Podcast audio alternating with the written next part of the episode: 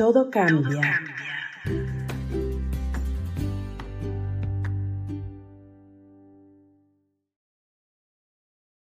El Círculo 23.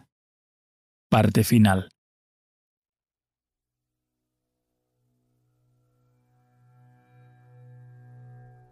Nuestros estudios nos indican que estamos ante una inminente catástrofe mundial. La humanidad tiene los días contados. No habrá computadoras, ni libros, todo será destruido. Descubrimos que los números son una ventana hacia el futuro y aunque no podemos hacer nada para detenerlo, sí podemos actuar para reconstruirlo. Y tu cerebro es la clave para que la raza humana pueda volver a levantarse. Ustedes están locos. ¿Piensan que voy a creerme este cuento de que soy una especie de Mesías? ¿Cuál es el truco? ¿Qué quieren ganar con esto? Quiero irme ya. Entiendo que te parezca poco razonable, pero el Armagedón ya comenzó. Esa extraña enfermedad que circula desde hace unos días es el comienzo. Luego vendrá la guerra, la devastación, miles de años de civilización quedarán sepultados. Todo será cenizas. En un búnker, ubicado a varios metros bajo tierra, justo debajo de nosotros, te están esperando los otros 22 elegidos. Solo faltas tú, el número 23. Pero no puedo obligarte.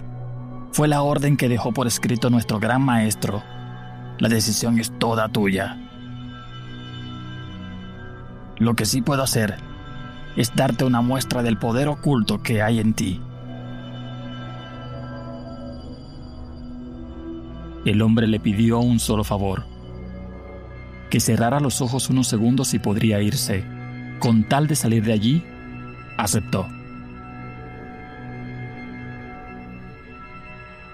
Guillermo comenzó a escuchar un murmullo que sonaba cada vez con más fuerza.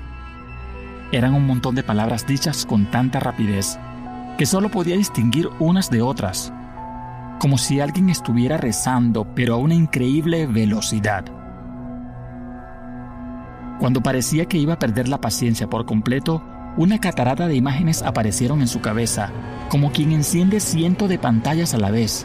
Se sintió mareado, aturdido, y mediante un grito pidió por favor que se detuviera. Acabas de sentir una ínfima prueba de lo que eres capaz. Es tu turno de decidir. Pálido y con los ojos llenos de lágrimas, Guillermo pudo al fin comprender y decidió hacerse cargo de su destino. El círculo estaba completo.